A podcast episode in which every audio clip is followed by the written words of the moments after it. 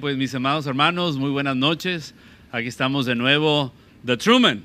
Aquí estamos para seguir compartiendo y seguir estudiando y profundizando en nuestro estudio acerca de los 20 atributos de un hombre de Dios que hemos estado trabajando. Y esta vez pues tenemos nuestro segundo podcast. Como pueden ver, estamos estrenando equipo, instalaciones. Damos muchas gracias a Fabián por su gran trabajo, iniciativa y esfuerzo. Este, y hoy tenemos un super invitado de lujo, un hermano de la casa, el Master de Master, el Master Jedi. Lo trajimos desde Mayagüez.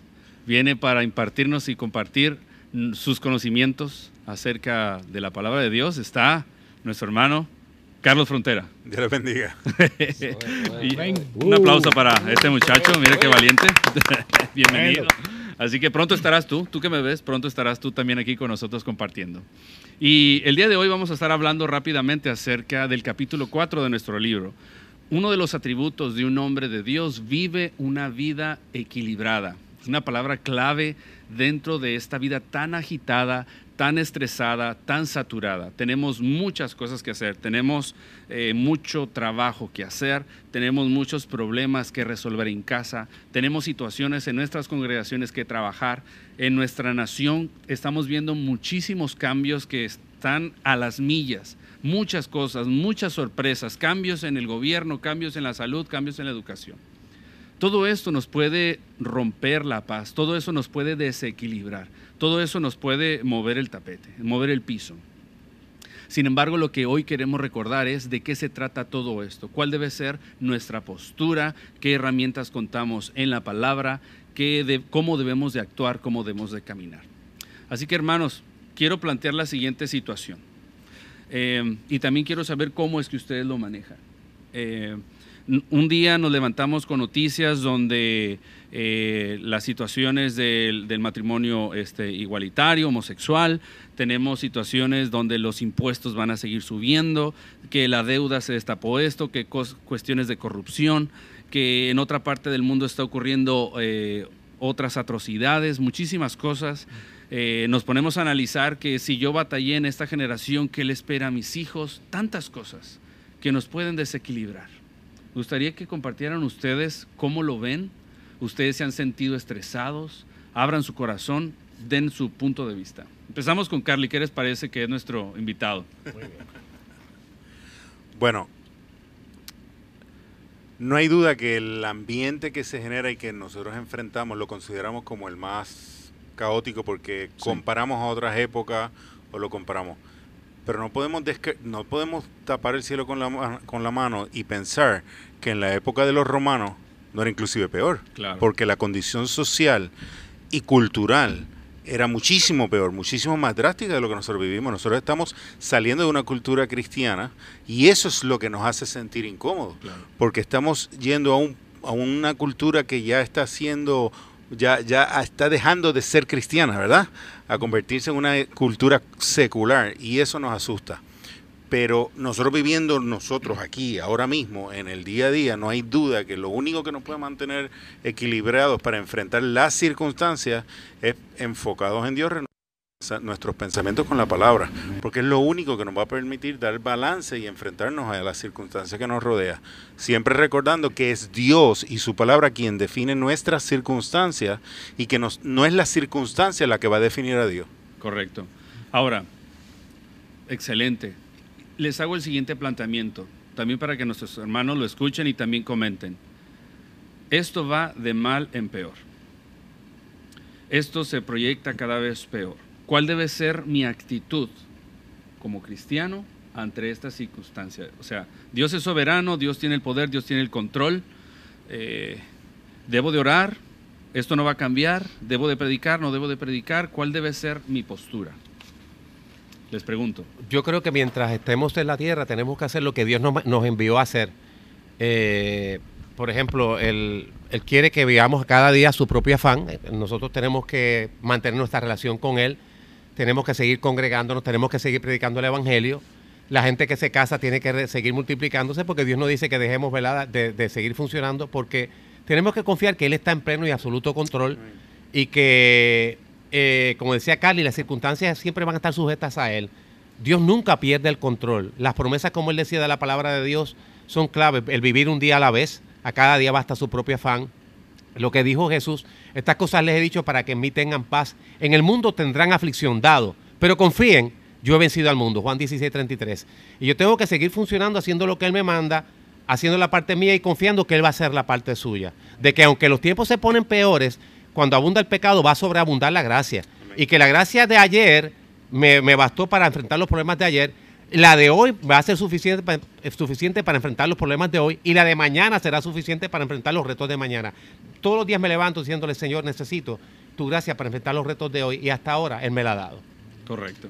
Y también tenemos, también tenemos eh, todas las promesas bíblicas. O sea, nosotros como cristianos tenemos que mantener nuestra mirada puesta en Cristo, puesta en nuestro fin, que es a través de Cristo alcanzar nuestra salvación. O sea, nosotros tenemos una promesa de una esperanza viva día tras día. Si nos enfocamos en las circunstancias que están a nuestro alrededor, en nuestra quiebra, en, nuestra, en nuestros problemas de, matrimoniales, en las necesidades que van a tener nuestros hijos, en el caos que está viviendo el, el ser humano por la falta de identidad que tiene, el hombre por la falta de identidad que tiene. Si nos enfocamos en todos los aspectos negativos y quitamos nuestra mirada de Cristo, entonces nos vamos en picada y se cae nuestra fe. Tenemos que permanecer firmes, tenemos que entender cuál es nuestro enfoque y hacia dónde vamos. O sea, vamos hacia un proceso de vida eterna, hacia una segunda venida de Cristo, que no podemos quitar nuestra mirada de ahí porque eso es lo que va a ocurrir. Y en ese momento todas las cosas sean restauradas. Amén.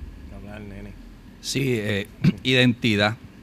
Eso es un concepto bien crucial en ese aspecto y pienso que en la medida en que tengamos bien claro eh, la identidad nuestra, en Cristo Jesús que no somos ciudadanos de esta tierra. O sea, nosotros estamos, tenemos que estar bien conscientes del carácter temporal de esa situación eh, que estamos pasando y la que quizá algunos caigan en temor de lo que va a pasar.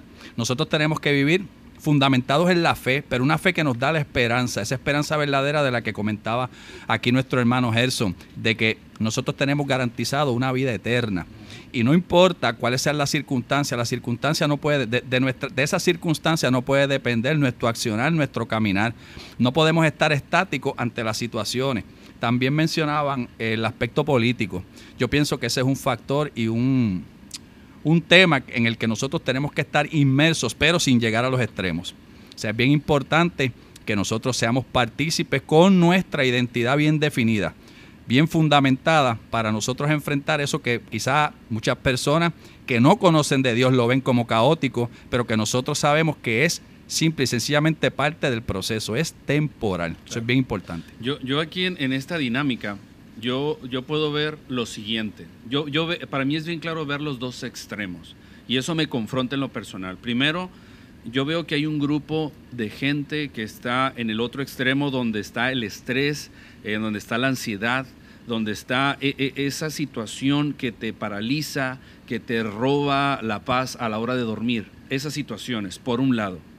Pero también veo la otra parte tranquila, pasiva, inactiva, donde también lo deja por un extremo, digo, esto, mm, por más que eh, ya está esto perdido, ya no hay nada que hacer, ya esto, yo, yo acepté a Cristo como mi Señor y Salvador y estoy relax. Quizá no lo verbalizamos, pero en acciones ese estilo de vida estamos llevando a cabo. Porque tan solo yo, Samuel, yo me hago la pregunta, yo me ubico más en el otro extremo yo no, yo no me siento más en el, extremo, en el extremo del estrés, yo me ubico más en el otro extremo. Yo, Samuel, ¿yo qué estoy haciendo? O sea, ¿qué tanto yo estoy orando? ¿Qué tanto yo estoy predicando el Evangelio? ¿Qué tantos gente estoy atrayendo a, la salvación de Cristo? ¿Qué tanto yo estoy haciendo? Porque eh, hace un momento, Carly, diste un ejemplo, un versículo muy bueno que me gustaría que lo explicaras otra vez, de, de cómo orar sin cesar ¿Te acuerdas que hace un momento lo estábamos sí, mencionando? Cuando la palabra te habla de orar sin cesar. Correcto.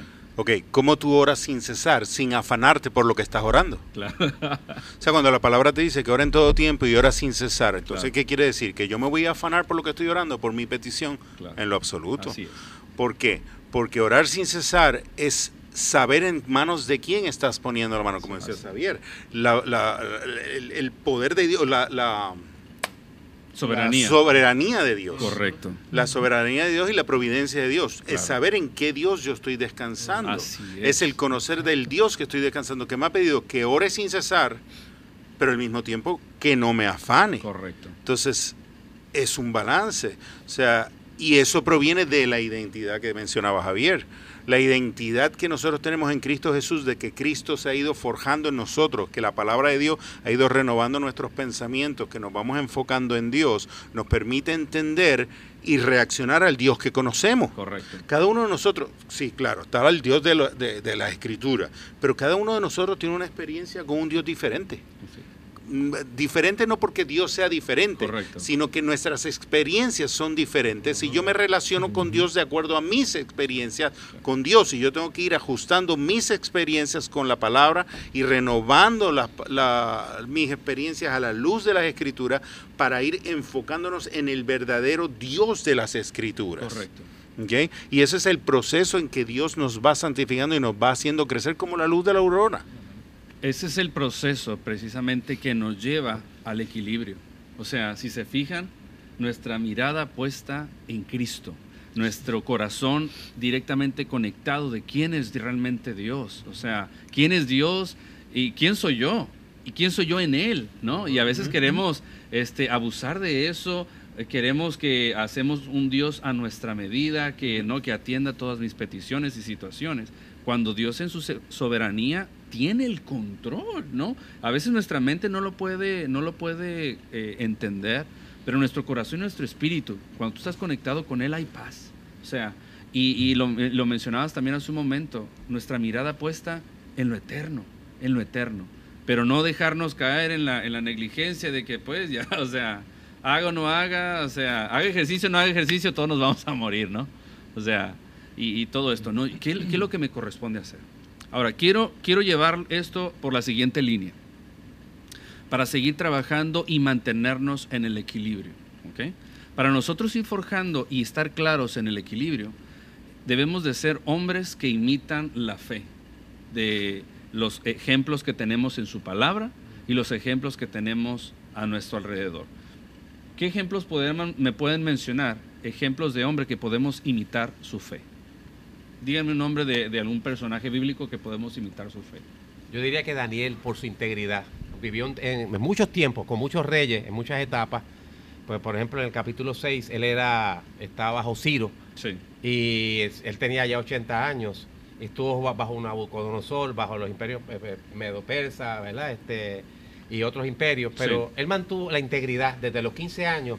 Él había propuesto en su corazón no contaminarse con la comida del rey. Sus convicciones, Sí. la palabra, lo, lo- lo mantuvieron. No importa el, el- el rey, no importa el imperio.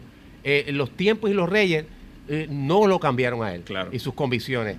Y entonces pues se mantuvo fiel todo el tiempo a, a Dios y el a su palabra. contexto de su entorno era complejo, similar quizá a lo que estamos viviendo en contexto. Era una situación bien compleja que lo pudo haber desequilibrado de una manera increíble porque su definición, su, su, su idiosincrasia, su cultura, todo fue sacudido.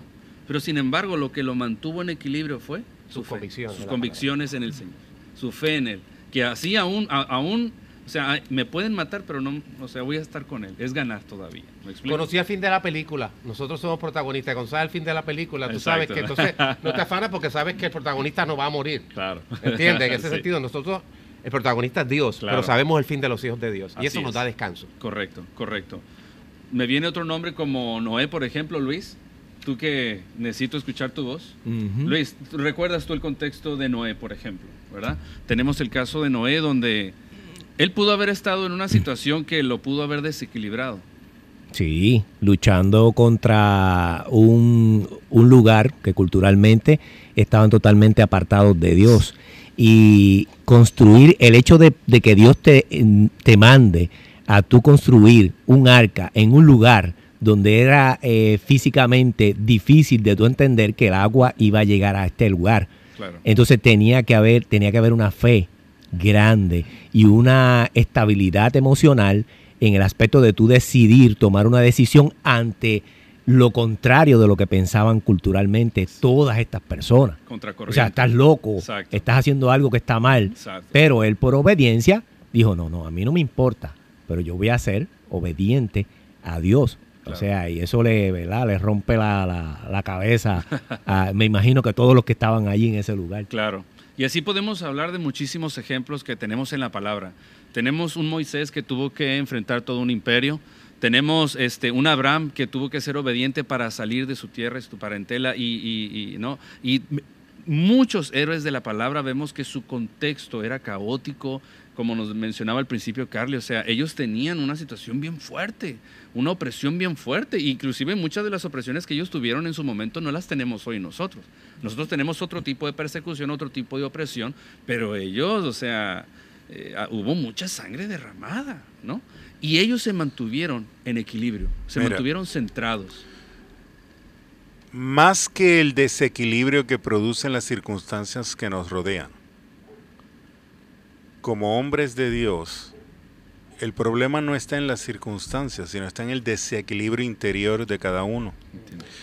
Porque todos estos hombres de fe, de los cuales podemos mencionar en las escrituras, el- la virtud estaba en su interior y no en las circunstancias que le rodeaban, es en el conocer la identidad y cómo Dios se le iba revelando y el aceptar. Porque mira un Moisés, Moisés tiene una Moisés, mira qué mayor identidad podía tener Moisés cuando estaba bajo el faraón, siendo educado en la mejor, estaba siendo educado para ser faraón, para Claro. sustituir al faraón. La escritura dice que hablaba, que era elocuente. Ah, después de cuando estaba en el desierto, ¿qué? Tartamudeaba. Sí. ¿Qué se enfrentó a Dios? Tartamudeando. La duda estaba en su corazón. Dios tuvo que destruir la identidad que tenía como faraón, como persona de guerra, como persona valiente. O sea, tuvo que destruir eso, Sí. llevarlo a un nivel donde se sintió incapaz y restaurar una identidad nueva. ¿Cuál? La de Dios, la de Cristo Jesús, la del carácter de Cristo Jesús. O sea que realmente el equilibrio está en la identidad, como mencionaba Javier en un Sí. principio, en esa identidad que nos permite. Tú mencionabas que hay un estrés que produce el futuro, seguro. El estrés es producido por la falta de control, un exceso de falta de control del futuro. Correcto. La depresión está en una, en una falta de poder manejar el pasado. Pero ¿qué hace Cristo en la Santa Cena? ¿Qué hace Cristo en la cruz? Funde los tiempos. Sí. ¿Qué dice? Hoy vamos a celebrar lo que va, lo que ocurrió cuando siempre que hagan esto, celebren hoy, en el momento en que lo celebran, lo que ocurrió mirando hacia el futuro en una esperanza. Correcto. Entonces Dios funde los tiempos, es Sí. donde único se funden los tiempos es en la cruz del Calvario. Es en esa identidad donde único podemos fundir los tiempos, tener control, no nosotros del futuro, sino saber a quién tiene el control, tener control del pasado, no nosotros, sino quién tiene el control. Y una vez sabemos quién tiene el verdadero control, podemos descansar, mirar con compasión el día de hoy, mirando hacia el pasado con perdón y mirando hacia el futuro con, esperanza. Creo que el reto es clave, mis amados hermanos. Primero te quiero, te quiero llevar a que analices este, en dónde te encuentras ahora mismo. ¿Cómo está tu corazón? Preséntalo delante de Dios. ¿En qué extremo? Si es que te encuentras en algún extremo. Este, para que entonces encontremos el equilibrio en el Señor, que descansemos en Él, construyendo una identidad en Él, reconociendo que Él es Rey y soberano, que en Él puedes descansar, que Él es tu esperanza. Y con eso seguimos atacando con las herramientas espirituales. Tener un tiempo con el Señor, tener un tiempo con su palabra, escudriñar su palabra.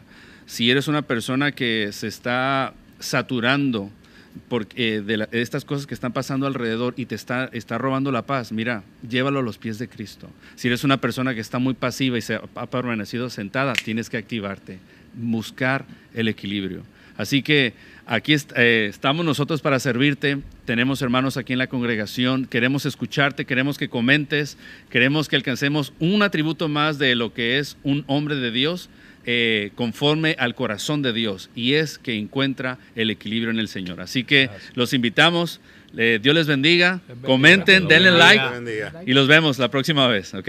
Hasta luego. Gracias chicos.